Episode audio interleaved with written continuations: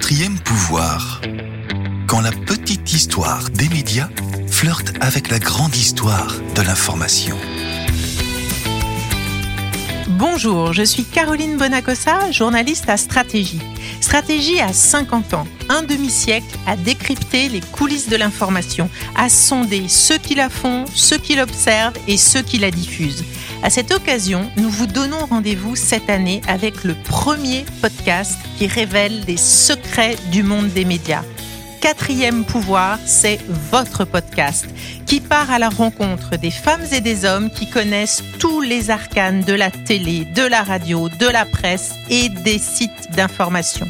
Dans des tête-à-tête captivants, ils reviennent avec nous sur ces moments où la petite histoire des médias flirte avec la grande histoire de l'information. Un podcast produit en partenariat avec Media Meeting. Mon défi à Mediapart, c'était pas de faire du journalisme, c'était d'être un entrepreneur. C'était de réussir une entreprise de presse, de défendre la valeur de l'information, de montrer qu'on pouvait créer de la valeur, donc des emplois, donc de la richesse avec du journalisme.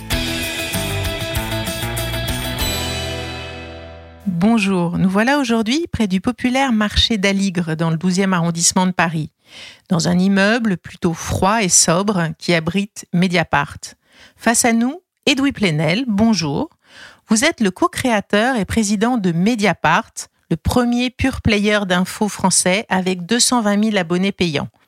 Vous êtes l'homme que sa légende noire mythifie pour les uns ou diabolise pour les autres. Journaliste au Matin de Paris, débauché par Le Monde en 1980, vous en démissionnez 25 ans plus tard alors que vous êtes directeur de la rédaction. Une démission qui fait suite à la publication en 2003 du livre de Péan et Cohen, La face cachée du monde. Trois ans après, vous créez Mediapart. Vous êtes l'un des enquêteurs et patrons de médias les plus influents des dernières décennies. Au Monde, vous avez révélé l'affaire des Irlandais de Vincennes, celle du Rainbow Warrior qui a mené à la démission du ministre de la Défense, Charles Hernu. À Mediapart, ont été révélées les affaires Cahuzac, Bettencourt, Sarkozy-Kadhafi, Benalla ou Rugy. Vous êtes donc le parfait interlocuteur pour répondre à ma première question. Le quatrième pouvoir, est-ce que ça existe? Il y a un journalisme de pouvoir un journalisme de puissance, de domination. Ce journalisme-là, je ne le qualifierais pas de quatrième pouvoir, car très souvent il est complice des pouvoirs, des pouvoirs politiques, des pouvoirs euh, économiques. Euh, je parle même souvent d'un journalisme de gouvernement. Il regarde en haut, il répercute euh, ce que disent les puissants. Euh, moi, je définis plutôt le journalisme dont je me réclame comme un contre-pouvoir. Il n'est pas du même ordre que les autres pouvoirs, le pouvoir législatif, le pouvoir exécutif, euh, le pouvoir judiciaire. C'est un autre, une autre façon euh, d'exercer un droit des citoyens. Pour moi, la légitimité du journalisme, elle n'est pas en haut, elle est en bas. Elle est du côté du public on est au service d'un droit fondamental des citoyens, qui est le droit de savoir tout ce qui est d'intérêt public. Et souvent, le journalisme oublie que c'est dans nos très anciennes chartes. Euh, vous fêtez vos 50 ans euh, à stratégie. Eh bien, à la même époque, il y a la charte de Munich euh, sur les droits et les devoirs des journalistes, et elle dit qu'un journaliste, eh bien, il n'est pas aux ordres ni de l'État, la puissance, ni de son employeur. Il est au service du public. Donc je crois euh, très modestement avoir euh, servi euh, cette vision du journalisme comme un contre-pouvoir. Alors quand et comment avez-vous pris conscience de l'existence donc de ce contre-pouvoir pour la première fois? Comment est-ce que vous en avez eu concrètement senti la présence? Je ne sais pas, j'allais dire comme Obélix, je suis tombé dans la marmite, mais euh, en fait, j'ai toujours eu ce sentiment que par l'écrit, on pouvait bouger les choses, mais pas par l'écrit euh, des livres, pas par l'écrit euh, atemporel, l'écrit dans l'actualité. Quand j'étais lycéen au lycée Victor Hugo à Alger, dans les années 60, j'ai créé un journal et je l'ai appelé Le Tigre en papier. Voilà, le tigre, le tigre qui bondit, voilà. Et vous savez que le logo de Mediapart aujourd'hui, c'est un crieur de journal. C'est le journal dans la rue. C'est le gamin des rues. C'est Gavroche qui dit demandez, lisez, dernière édition, ne manquez pas, etc. Moi, je suis dans cette culture-là. Donc, j'ai, je crois que j'ai toujours eu ça cette idée que euh, par l'écrit, euh, par euh, cette prise de parole, cette action de, l'écriture, qui, renvoie pour moi à un vieil idéal journalistique, avant qu'il se professionnalise, le journalisme j'ai beaucoup de, tendresse, d'affection pour euh, toutes ces batailles des journalistes du 19e siècle, ce côté hugolien euh, du journalisme, euh, ce journalisme qui est dans la bataille démocratique. D'ailleurs, dans toute cette époque-là, souvent, ceux qui se battent pour une vision de la République démocratique, sociale, bah, ça passe par le journalisme, ça passe par euh, être dans la presse et, et, faire vivre la démocratie par la presse. J'ai réhabilité il y a une année dans un livre une phrase oubliée en France qui est du premier euh, euh, maire de Paris, premier président du tiers-État, premier euh, président de l'Assemblée nationale, un modéré, un homme de transition, Jean-Sylvain Bailly. Et le 13 août 1789, avant la déclaration des droits de l'homme, il fait cette proclamation, la publicité et la sauvegarde du peuple. Alors c'est drôle pour euh, l'anniversaire de stratégie, parce que vous, vous êtes au cœur des deux sens du mot publicité. Il est devenu aussi euh, la publicité marchande, la publicité économique. Mais à l'époque, le mot publicité, c'est notre métier, le journalisme. Rendre public tout ce qui est d'intérêt public. La publicité et la sauvegarde du peuple. À l'époque, il n'y a pas le droit de vote, il n'y a pas d'institution, il n'y a pas euh, de république encore moins. Mais un premier droit pour conquérir les autres droits, c'est celui-là. Alors donc, je le disais, vous avez euh, commencé votre carrière au Matin de Paris avant de rejoindre euh, Le Monde et vous étiez en charge des questions euh, d'éducation.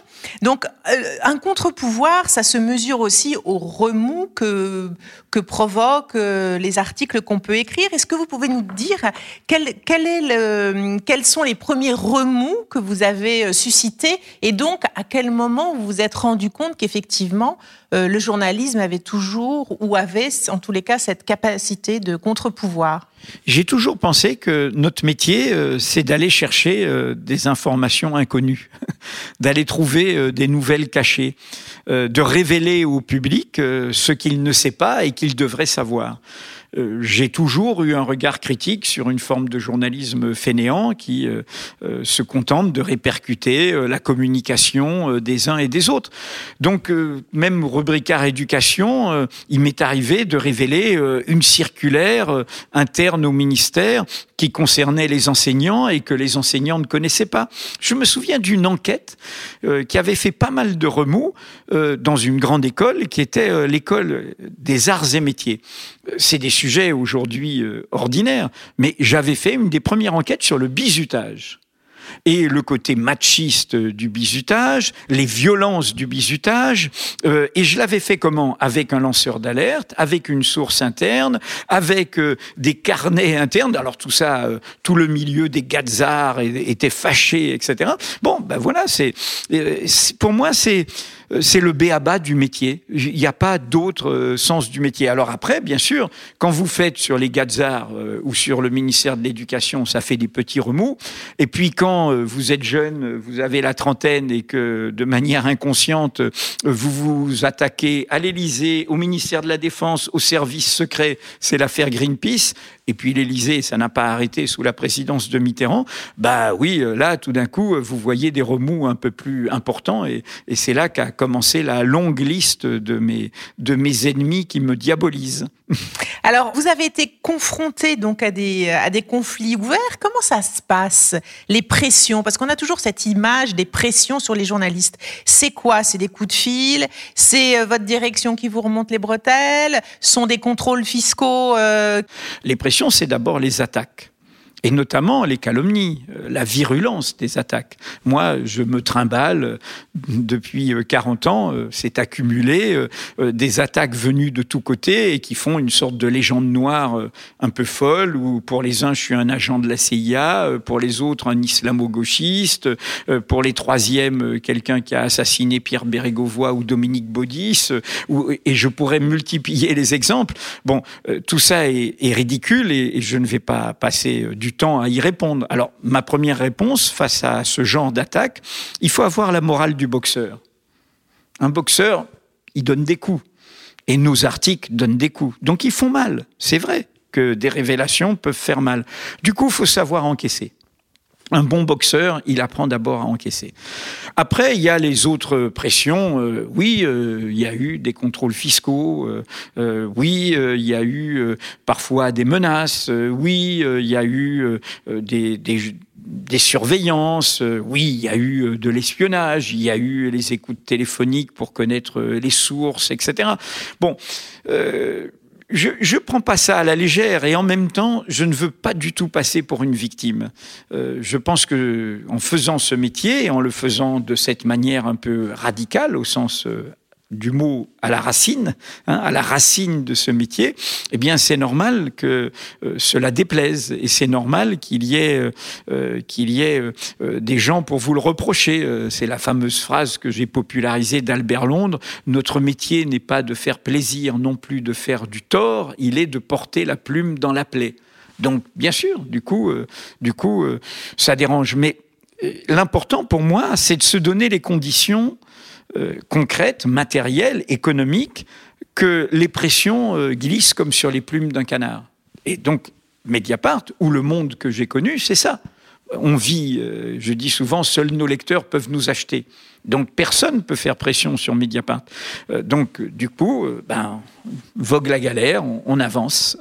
Et quelle est l'affaire qui a suscité le plus de remous, l'affaire que vous avez révélée selon vous?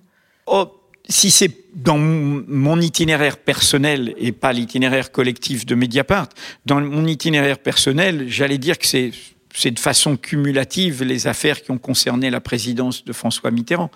Je ne me rendais pas compte, j'étais tout jeune.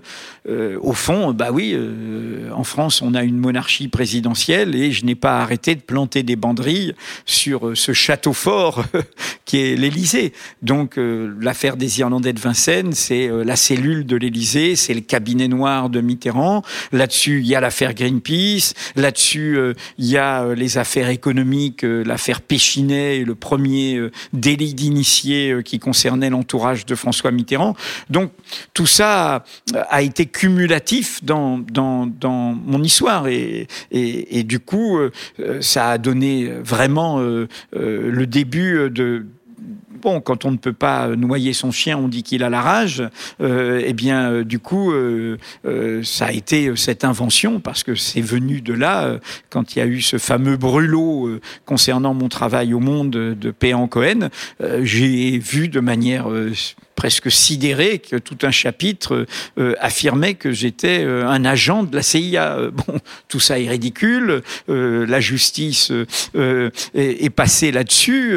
Et, mais, voilà, on en était là. C'est-à-dire que la violence, quand vous dites voilà les remous, eh bien, on a été jusqu'à dire, vous savez, ce type, en fait, c'est un agent de l'étranger. Hein, ce n'est pas un Français, c'est l'anti-France, etc. Chose qui continue aujourd'hui. Mais encore une fois, c'est aussi vieux que le journalisme qui va jusqu'au bout.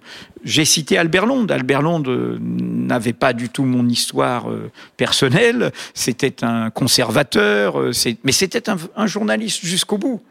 Et quand il reçoit toutes les attaques euh, qui lui font dire euh, notre métier n'est pas de faire plaisir, non plus de faire du tort, il est de porter la plume dans la plaie, c'est quand il fait son enquête sur euh, l'Afrique occidentale française et sur le travail forcé dans les colonies. Donc il est un bon Français, mais il révèle que la France fait des choses pas agréables. Ah bah, du coup, tout le monde lui tombe dessus et le traite de tous les noms, donc également d'être un agent de l'étranger, d'être un mauvais Français, etc. Ça, c'est le problème d'une culture démocratique. Euh, pour moi, euh, ça illustre non pas ce que j'ai fait, ou non pas ce que font ceux qui m'attaquent, mais le fait qu'en France, on n'a pas assez de respect. Euh, des institutions elles-mêmes pour cette fonction démocratique. En clair, je vais vous surprendre peut-être. Nous ne sommes un pays pas assez libéral au sens politique du terme, hein, au sens de, du libéralisme qui respecte cette liberté des individus qui passe par euh, justement ce contre-pouvoir qui ne relève pas euh, des autres puissances. Et ce respect vis-à-vis de la presse, vis-à-vis de sa liberté, euh, la presse, elle est intéressante si elle dérange. George Orwell, qu'est-ce qu'il écrit, l'homme qui a fait 1984, qui a dénoncé, qui a écrit 1984 et qui a dénoncé tous les totalitarismes. Il dit la liberté n'a de sens que si c'est la liberté de dire aux gens ce qu'ils n'ont pas envie d'entendre. Donc nous, on est de ce côté-là. Et il faut respecter ça. Euh, la presse, ça n'a pas de sens si ça ne dérange pas. Si c'est fait pour endormir, ben, il n'y a pas besoin de presse. Est-ce qu'il y a eu un moment où vous avez pu craindre pour votre vie ou celle de vos proches? Oui, sans doute, et même euh, aujourd'hui, euh, vous savez, les, les, attaques que subit Mediapart sont parfois très très violentes, très lourdes, très graves. Mais bon, voilà, on vit avec. Vous vivez avec une protection? Non, jamais. Et je ne, céderai jamais à ça. Non, non. Parce que, voilà, on, fait, partie euh, de la défense d'un principe qui, est un droit des citoyens. Donc, euh, je ne vais pas me mettre à part. Euh, et, et, encore une fois, je ne vais pas me plaindre. nous faisons notre métier tranquillement, honnêtement. Et, et faisons confiance quand même dans le fait que notre société ne, ne, ne bascule pas dans, dans, la haine de, de, de, tous contre tous. Quoi. Alors, participer à, à, un pouvoir qui est un contre-pouvoir et qui peut dénoncer des abus de pouvoir, est-ce que ça implique aussi une exigence et une éthique personnelle irréprochable? Et est-ce que, euh, en tant que patron de Mediapart, donc vous recrutez des journalistes, est-ce que vous les mettez en garde aussi contre euh, bah, des agissements euh, qui pourraient relever, par exemple, de leur vie privée ou de leur éthique personnelle, qui pourraient se, se retourner contre eux en représailles de certaines révélations qu'ils pourraient faire c'est une très très bonne question. Et je crois que le, le journalisme est, bon, c'est aussi ce qui peut-être me différencie euh, d'autres itinéraires, n'est pas une aventure personnelle, euh, c'est une histoire collective. Le, premier, la première personne à vous corriger, euh, euh, à vous juger, à vous lire, à vous relire, c'est votre collègue. ça se passe vraiment dans un travail d'atelier, et, ça c'est très important. Du coup, si je dis collectif, ça veut dire règle collective. Et il est évident que si on, veut pratiquer ce métier jusqu'au bout, eh bien, euh, on ne doit pas donner prise. On ne doit pas euh, soi-même euh, euh, donner prise par son comportement, par son attitude. Donc, ça veut dire quoi? Bah, Ça veut dire que je suis pas un père la morale. Hein, je suis, je je suis pour la diversité des comportements, mais si on fait ce métier, eh bien, on ne doit pas se laisser prendre euh, par, euh, je sais pas, je pourrais être concret, euh, la consommation de substances illicites. eh bien, si vous vous laissez aller à cela, on peut venir vous la reprocher et vous tenir comme ça. évidemment, si vous dénoncez la corruption, eh ben, vous devez être d'une rigueur implacable sur euh, les notes de frais, euh, sur la gestion de votre entreprise, euh, sur la hiérarchie des salaires, ne pas vous enrichir indûment, etc. Si vous menez des enquêtes comme c'est le cas sur les violences et, les harcèlements sexuels ou sexistes, eh bien évidemment que vous devez, et nous l'avons fait à Mediapart, du coup réfléchir à comment ça se passe dans votre entreprise. Est-ce que vous êtes tous au clair euh, sur euh, euh, qu'est-ce que c'est qu'un harcèlement, qu'est-ce que c'est qu'une violence sexiste et, comment on, se comporte de ce point de vue? Si, si vous exigez la transparence des élus sur leurs frais, sur leurs conflits d'intérêts, eh ben vous devez faire une déclaration d'intérêt accessible à tous qui permet de savoir si vous-même vous êtes en conflit d'intérêts et ainsi de suite. Donc c'est pas un purisme c'est pas être moralisateur, euh, c'est pas euh, être dans une sorte de euh, comment dire comme si on était des pères fouettards. Hein. C'est simplement, au contraire, jouer le jeu hein, de, ce que nous sommes et, et, et, ce que nous appliquons à d'autres, nous l'appliquer à nous-mêmes. J'espère qu'on qu'on y arrive. Encore une fois, le meilleur contrôle, c'est le collectif c'est le collectif. C'est pas. moi, je, je, crains toujours quand le journalisme devient une aventure personnelle et ne s'autorise que de lui-même. Et Dieu sait si, euh, dans notre univers médiatique aujourd'hui, on a des gens qui ne s'autorisent que d'eux-mêmes. Si vous regardez euh, dans le rétroviseur et que vous repensez au jeune Edoui Plenel qui voulait être journaliste que vous étiez, qu'est-ce que la révélation de, toutes ces affaires qu'on a pu évoquer a provoqué et a changé dans votre vie que vous n'auriez jamais imaginé? Ce que ça a ajouté à ma vie, qui n'empêche pas euh, l'énergie, qui n'empêche pas euh, l'optimisme de la volonté, qui n'empêche pas voilà cette vitalité que je, crois je crois avoir et, qui est comme ça, qui, est comment dire mon ressort. Ça a peut-être ajouté une certaine tristesse.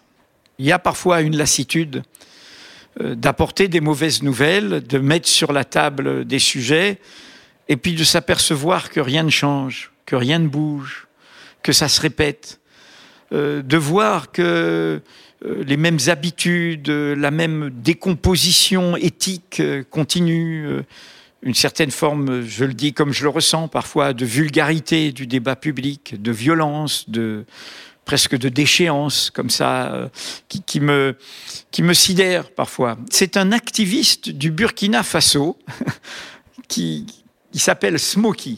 Et euh, c'est un slammer, un griot à l'africaine, qui a animé un mouvement euh, citoyen qui s'appelle le Ballet citoyen, qui protestait contre la corruption et qui a fait d'ailleurs euh, tomber le, président de l'époque, Blaise Compaoré, au Burkina. Il me dit, vous savez, monsieur Plenel, vous, les journalistes, vous levez les lièvres, mais c'est à la société de les attraper. Et peut-être que, euh, bon, j'approche de 70 ans, non pas que ce soit un âge canonique, mais enfin quand même, c'est cette idée que, hélas, la société les attrape pas toujours, ces lièvres. Et, c'est ce qui me rend triste parfois. Euh, ah, voilà, qui j'aimerais. Euh, bon, j'aimerais que par moment on se redresse. Nous, on fait pas ça pour. Vous savez, révéler des corruptions, révéler des lâchetés, révéler des médiocrités, parce que c'en sont. Euh, on ne le fait pas pour euh, rendre médiocre euh, le spectacle, le rendre détestable. Au contraire, on le fait pour l'idée d'un peu s'élever, se relever, un peu de tenue, un peu de hauteur, un peu de grandeur même. Et donc, quand, quand on voit, oh, je vais vous le dire comme je le ressens, quand on voit un paysage public où la vie politique se résume à Marlène Schiappa comme symbole politique, euh, à Éric Zemmour comme symbole euh, intellectuel et à Cyril Hanouna comme symbole journalistique, bon, on se dit euh, un peu de hauteur et un peu de tenue, ça ferait du bien. Ou vous caricaturez peut-être un peu quand même. Je caricature un peu. Mais Parce qu'on pourrait prendre d'autres personnages du, palais, je, je suis d'accord, mais, je suis d'accord, je suis d'accord, mais je, je, vous disais ça. Vous savez, Charles Peggy, que j'aime bien, euh, disait il faut parfois faire des personnalités. Quand je vois en boucle, alors c'est un peu. Mais voilà, euh, le, la dernière sortie de Marlène Schiappa comme ministre, euh, la dernière polémique provoquée par Éric Zemmour chez lequel tout le monde va se faire interviewer, et, euh, et euh, euh, le dernier clash des émissions de Hanouna, je me dis, bon, voilà, un peu de hauteur. Mais justement, est-ce qu'il ne peut pas y avoir un travers à force de euh, de chercher justement à dénoncer les corruptions, les écarts. Est-ce qu'il peut pas y avoir un travers qui fait que ça déforme aussi et qu'on ne voit peut-être plus aussi euh, la dignité, les hommes d'État qui incarnent avec euh, intégrité et leur statut et leur fonction Je suis entièrement d'accord, il pourrait y avoir ce travers, mais ce que je suis en train de vous dire, c'est que je les cherche, ces hommes d'État, aujourd'hui.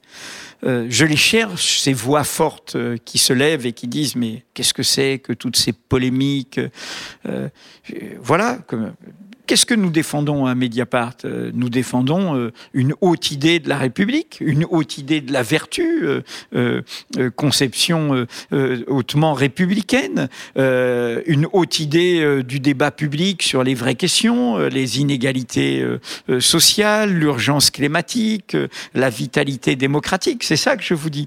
Donc, si je me permettais cette sortie comme ça symbolique, c'est que je crois quand même qu'on doit prendre conscience aujourd'hui que nous sommes dans, une, dans un moment du débat public, euh, politique, euh, médiatique, euh, qui est assez bas, qui est et, et, qui comment dire qui, qui n'est pas à la hauteur de cette exigence qui n'est pas euh, à la hauteur de ça. Moi, je, je, ne demande que cela euh, euh, des, des, personnages publics qui, qui, qui, ne passent pas leur temps à désigner des boucs émissaires et qui ne passent pas leur temps à, à, à être dans la l'urgence, euh, l'immédiat, la combinaison, euh, l'appétit de pouvoir, l'appétit de puissance, l'appétit de richesse. Euh, voilà, je, plaide pour cela et, j'espère avoir un jour un, moment pour me, pour me dire, mais enfin, la politique est à la hauteur de cette exigence-là. Aujourd'hui, je ne crois pas. Et si l'on revient donc plus spécifiquement sur euh, le quatrième pouvoir et donc ce contre-pouvoir euh, qui est, incarné par le travail des journalistes, est-ce qu'il ne peut pas y avoir aussi un travers des journalistes pris d'une forme de toute puissance aussi et de d'ubris un peu euh, Et comment pensez-vous qu'on puisse remédier à ça ou s'en garder? Tout simplement en, en, ne laissant pas les journalistes monter sur un piédestal, Hein, plus le singe monte au baobab, plus il monte ses fesses. Hein. Donc, euh, je vous le redis, euh, le journaliste, pour moi, euh, c'est un métier collectif. on rencontre à ses pairs et on travaille avec ses pairs. donc voilà, moi je, dis souvent, vous savez, la personnalisation qui fait que vous m'interviewez, je dis souvent, vous savez, les vraies enquêtes qu'il faudrait faire, c'est pas un portrait de Plenel ou une interview de Plenel, c'est raconter Mediapart raconter la diversité euh, des talents qu'il y a dans, dans cette entreprise, pas seulement les journalistes d'ailleurs, les informaticiens, euh, le service marketing, le service abonné. Vous savez qu'on est une entreprise de presse où euh, tous les métiers sont intégrés, hein, ils ne sont pas sous-traités.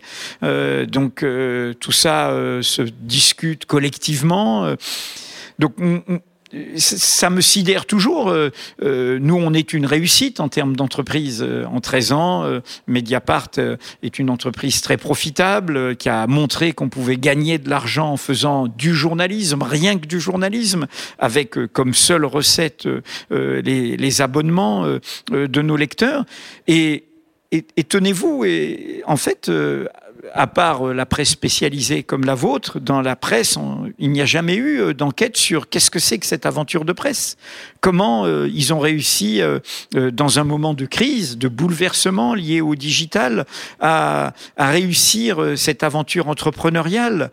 comment ils ont construit une culture professionnelle interne? Comment ils ont réinventé des règles par rapport à la crise de la vieille presse d'où ils venaient, la presse imprimée comment euh, ils ont construit euh, leur indépendance, comment ils ont transmis euh, leur capital à une structure à but non lucratif? C'est ça mon vrai bilan. Vous, vous m'interrogez par mon parcours de journaliste, mais je dis souvent, il y a erreur sur la personne. Moi, en fait, mon défi à Mediapart, c'était pas de faire du journalisme, c'était d'être un entrepreneur c'était de réussir une entreprise de presse, de défendre la valeur de l'information, de montrer qu'on pouvait créer de la valeur, donc des emplois, donc de la richesse avec du journalisme. Donc ma réponse, c'est que le piédestal euh, et euh, l'ubris des journalistes, ben, à ma place, il faut mettre euh, les 120 salariés de Mediapart. Et alors, si le quatrième pouvoir est celui des journalistes, on dit souvent que le cinquième pouvoir, c'est celui de l'argent. Les médias appartiennent de plus en plus à des milliardaires, de Bernard Arnault à Xavier Niel, en passant par Vincent Bolloré. Est-ce que leurs investissements menacent l'indépendance de la presse et de l'information, selon vous? Le problème n'est pas l'argent en soi. Le problème, c'est que en France, nous ne sommes un pays on a pris l'ultralibéralisme économique en délaissant et en oubliant le libéralisme politique. Quand on a voulu créer Mediapart, moi je ne pensais pas euh, m'endetter pendant dix ans euh, en, hypothéquant un appartement. Je ne pensais pas euh, mettre mes économies. je ne pensais pas payer pendant dix ans 3900 euros sur mon salaire de Mediapart chaque mois. Pourquoi j'ai fait ça? Parce que j'ai jamais trouvé d'argent libéral de gens qui se disent, enfin un petit peu, puisque certains, euh, notamment Jean-Louis Bouchard et Thierry Willem, qui nous ont accompagnés au début, mais euh, de gens en disant, vous savez, on va faire un journal indépendant sur lequel vous n'aurez aucune prise, qui dérangera peut-être vos amis, vos intérêts. Mais on en a besoin d'une presse comme ça. Et ça va pas vous coûter beaucoup. On ne demande pas beaucoup. On avait besoin de 3 millions et demi pour démarrer et ça a coûté jusqu'au break-even, jusqu'à euh, le point d'équilibre 5 millions Mediapart. Mais j'ai pas trouvé de gens comme ça. Le problème, c'est que M. Arnaud, M. Niel, M. Drahi, ce sont des gens qui n'ont aucune compétence dans le secteur de, de la communication, de l'information, qui ne s'intéressent pas à ces métiers-là et qui ne savent même pas bien faire ces métiers-là. D'ailleurs, euh, euh, la presse de M. Arnaud n'est pas euh, l'activité la plus profitable de M. Arnaud. En revanche, qu'est-ce qu'ils font en prenant ces médias? Ils achètent de l'influence. Ça ne veut pas dire qu'ils manipulent ces médias. Ça veut dire que d'abord, ils disent à leurs interlocuteurs politiques, regardez la puissance que je suis, car j'ai ces médias-là. Et de fait, ça arrange leurs affaires. On, se dit quand même, euh, on a besoin euh, des échos, on a besoin euh, de BFM, on a besoin de Libération, on a besoin du Monde, on a besoin, etc. Donc il y a une forme de, de ticket d'entrée, de respectabilité, de rapport à la puissance politique. Et évidemment, qu'est-ce que ça a comme incidence? C'est que dans leurs médias, il y a une forme de, frein, c'est-à-dire que on va pas aller euh, euh, dans ces médias-là être les premiers à déranger les liens des propriétaires. on le sait tous, le film Moqueur est très populaire. Merci patron de François Ruffin sur Bernard Arnault. Non seulement n'a jamais été recensé dans la presse contrôlée par Bernard Arnault, il l'a interdit, mais en plus nous l'avons révélé euh, euh, a subi un espionnage systématique euh, privé avec d'anciens policiers par M. Bernard Arnault, y compris sur la vie privée de François Ruffin, etc. Des méthodes de barbouze, faut le dire quand même franchement. nous avons fait un, un fonds pour une presse libre, qui est un fonds non-profit pour aider la presse indépendante. Aucun de ces gens ne met de l'argent là-dedans. Mais cela dit, il y a Xavier Niel là qui euh, cède ses actions au monde dans la, dans la création d'une fondation pour effectivement que le monde ne soit plus cessible. Donc ça, c'est dans le mouvement de, que, vous euh, insistez. Xavier Niel et euh, Patrick Drahi ont repris notre idée et l'ont imité. Mais ils l'ont imité en, je dirais, Canada Dry. c'est-à-dire que euh, euh, c'est-à-dire qu'ils l'ont repris tout en en maintenant le lien de dépendance, si vous voulez. Euh, la, fondation, que, le fonds de dotation qu'envisage de créer Xavier Niel, il met son fils. C'est-à-dire, on est dans un rapport patrimonial. Son fils a 21 ans, euh, n'a pas de compétences particulières. Nous, on a créé notre fonds de dotation. Les fondateurs de Mediapart n'ont pas le droit de s'en mêler. Et Mediapart n'a pas le droit de s'en mêler. Hein. C'est-à-dire que, euh, et quant au fonds euh, qui a été créé pour Libération, ce sont des cadres d'Altis qui sont présents à tous les niveaux. C'est-à-dire, en fait, c'est donner une c'est pour ça que je dis c'est Ghana Dry, c'est-à-dire c'est donner l'impression de l'indépendance sans tout à fait l'indépendance. Hein. Alors pour terminer, je vais vous poser euh, deux questions qui sont un peu plus personnelles en fait. Si vous deviez euh, euh, nous dire trois réussites professionnelles, quelles seraient-elles de votre parcours? J'ai beaucoup de mal parce que je pourrais vous dire que il y en a une seule qui cumule les trois, qui est, ce que j'appelle l'accomplissement de ma vie, qui est Mediapart.